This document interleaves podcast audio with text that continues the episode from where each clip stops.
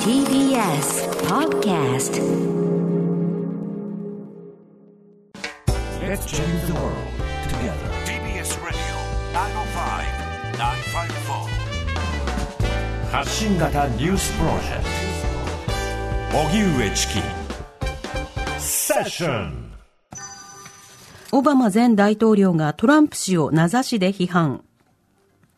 アメリカ大統領選挙まで2週間を切る中、オバマ前大統領が民主党のバイデン候補の応援演説を東部ペンシルベニア州で行い、トランプ大統領を名指しで批判。嘘をつくリーダーの下で民主主義は機能しない。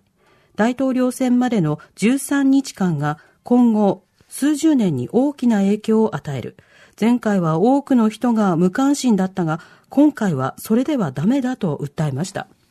一方、トランプ氏はこの日も同じく激戦州の南部ノースカロライナ州で大規模な集会を開き、イランや中国は私に打ちのめされるのを警戒して私に勝たせたくない。ワシントンの連中も私に勝たせたくない。なぜなら私が皆さんのために戦っているからだと支持を訴えました。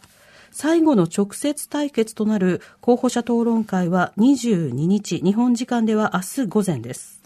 ではここでアメリカ政治に詳しい早稲田大学教授の中林美恵子さんに伺います。はい中林さん、こんにちは。はい、こんにちは。よろしくお願いしますよろくお願いいたします。お願いいたします。アメリカ大統領選挙までいよいよ2週間を切りましたが、現在のそのそれぞれの陣営の動きなどどうご覧になってますか？はい。もう本当に目の前に選挙、投票日が近づいていますから、はい。かなりあの世論調査にも神経質になっていますけれども、えやはり2016年の選挙の経験をもとにすると、世論調査だけ見ていたのでは、うん。本当のところはわからないっていうのがもう誰の目にも明らかになっています。えそこで各政党は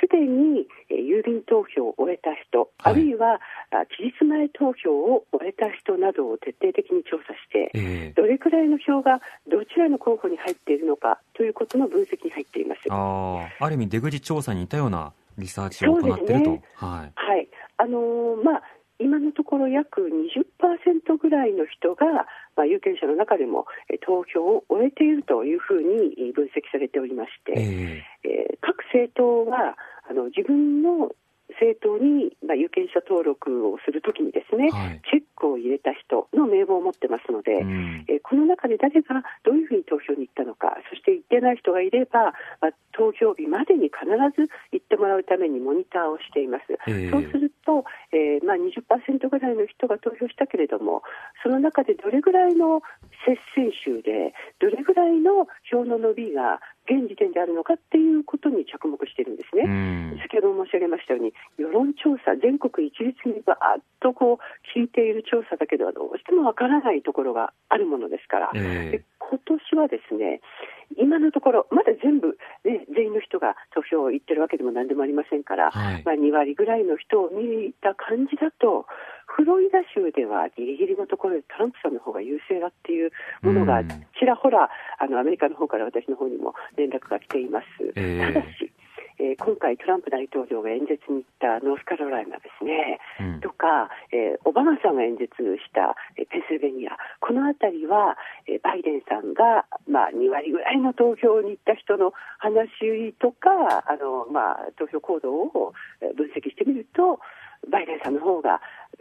少し優勢だっていうふうに出てきています。ペンシルベニアは結構水を開けられているというふうな、えー共和党側の分析もあるので、ええこれから思いっきり追い上げていかなければならないというのがトランプさんの立場ですね。うん、なるほど。中林さん、あの、投票所の様子なども過去にあの、ご覧になったことあると伺ってますが、はいこうした時の動きはいかがですか？はい、あのこれやった人ってなかなかいないと思うんですっていうのは外国の国籍だと、えーまあ、あの選挙運動をしたりだとかはい。献金をしたりだとか、あるいは選挙のボランティアをしたりして投票結果に影響を与えるような行動をすると外国勢力の介入ということになって、うん。まあ、国籍が外国ですからね、はい。あのそんな悪い意味がなかったとしてもあの選挙法違反になるんですね。えであの私の場合はあの永住権を持っていまして、はい。でえ公務員、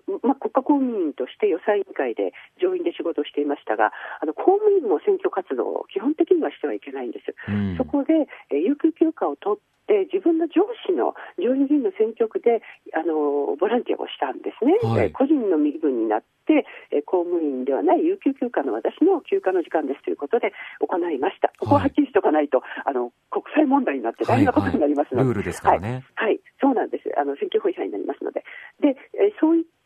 形であの選挙区に入っていろいろやったんですけれども、うん。非常に面白いのは日本にないことを経験しました。はい。それはあの2人1組になって投票所に行くんです、そうするとうん。選挙管理委員会の方が、えーどういう人たちが来てるかっていう、まあ、あの投票に来ましたっていうチェックをしますよね、ええ。選挙人登録をして、あ選挙有権者登録をして、はい。そして、えーまあ、来た人は当然チェックするわけですよ、二重投票できませんからね、うん。一度来た人は二度目はできませんので、でその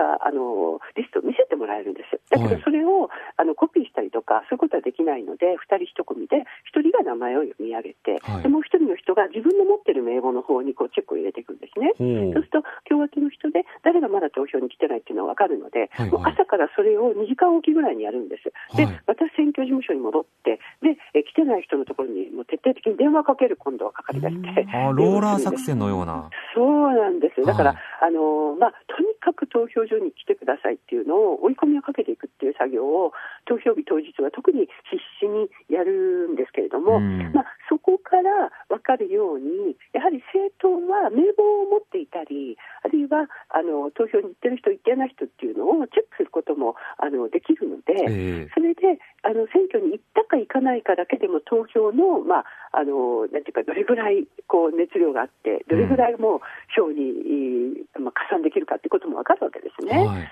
でまあ、そういった技術とか知恵とかリストとかも総動員して、えー現在の,、まあ、あの票の動向というのを読むわけなんですけれども、だからええ。政党がやってるんです、これは。はいはい。あの選挙管理委員会が出してるわけでもないし、それからあの選挙管理委員会は票を数えますけれども、うん。あの投票所でせあの票を数えるのはもちろんそのあ開票日でなければいけませんから、そういうのっていうのは、え公のものではなくて、政党が独自にやっているものっていうのが、やっぱりこう少し、まあ、あの特に私の方は共和党側から流れてくるんですね。うん。でそういったところを見ると、ある程度、まあ、一般の全国すべてにこう世論調査をかけてどういう数字が出てきたのかっていうのとはまた別の視点から分ええ析ができるので、今、まあ、そういう時期にぼちぼち入っていると、そして今年はコロナウイルスがひどかったし、今でもすごいですから。はい。そうしますと、郵便投票もすごく多くなっていて、ええやはりこう票を読むというのは難しいんですよね。そうですもう前代ね。未聞の状況なので、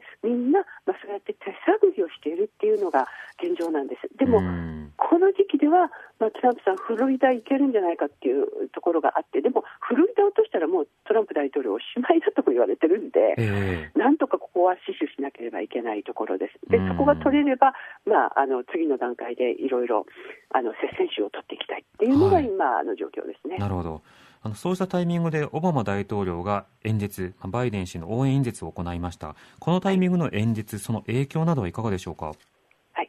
これもあの、まあ、投票権のある人をどんどん追い込むという作戦の一つです。はい。もう2週間を切ってしまいましたので、えーあとはもう支援者がうちにいてもらったら困るわけです。ええとにかく一人残らず、えー投票してもらいたいと、うんでオバマさんはそれなりに熱のある演説ができます、今回、ペンシルベニアでの彼の話しぶりを聞いても、どんどんあのトランプさんを攻撃してましたし、はい。そして、えーもう本当にもうこう、なんていうんですかね、みんな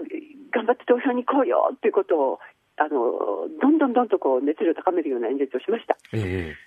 で特に黒人層っていうのは忙しかったりとか毎日の仕事で、えー投票に行かない人がいたりするので熱量を高めていかなければいけない、この時期にやはりオバマさんがその役割を担っているということが分かりましたし、ええ。これはトランプ陣営だけではなくバイデン陣営もやはり、えーこうやって、えー投票に追い込みをかけていくうんという作戦に出ているということです。ましてや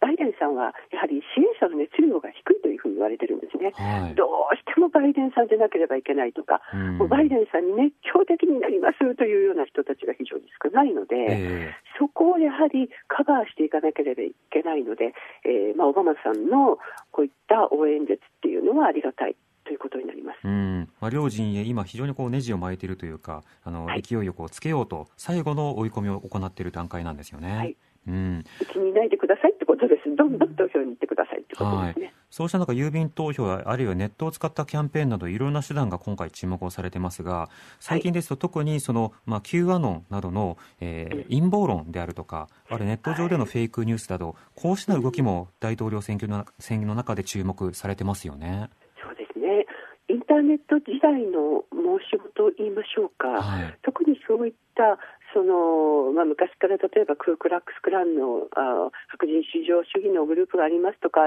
さまざまあったんです、えー、そしてミリシアと言われるような人たちも昨日今日あの生まれたわけではないんですけれども今まではこれほどインターネットや SNS が発達はしていませんでしたし、うん、それからやっぱりあの主流派ではない人たちだったので、はい、その人たちが与える影響というのはやはり、えー、小さかったんですね。えー、ところが今暴力に訴えたりとかすることも SNS やインターネットを通じて拡散するようになりました、うん、そしてそのまあ陰謀論的なもの特に Q アノンなどは、えー、いわゆるディープステートのようなあインサイダーたちがそして主流派がとんでもないことをしようとしていると、えー、それを守ってくれるのはトランプさんだけだというようなあ言い方をしたりして、はい、えー、まあ、あのトランプ支持派の人からしたらトランプさんの言うことを聞いていれば正しい情報なんだっていうふうに信じ込む人たちを増やすエネルギーがやはりこのインターネット時代に増したのではないかというふうに思われます。それを真に受けて行動にあの起こす人まで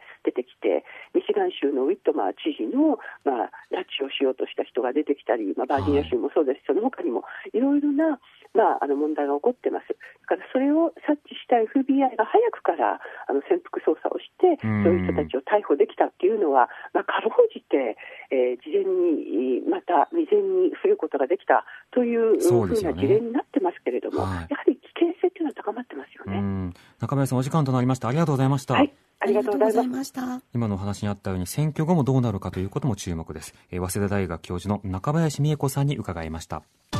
TBS Radio 荻上チキセッション TBS Radio 905-954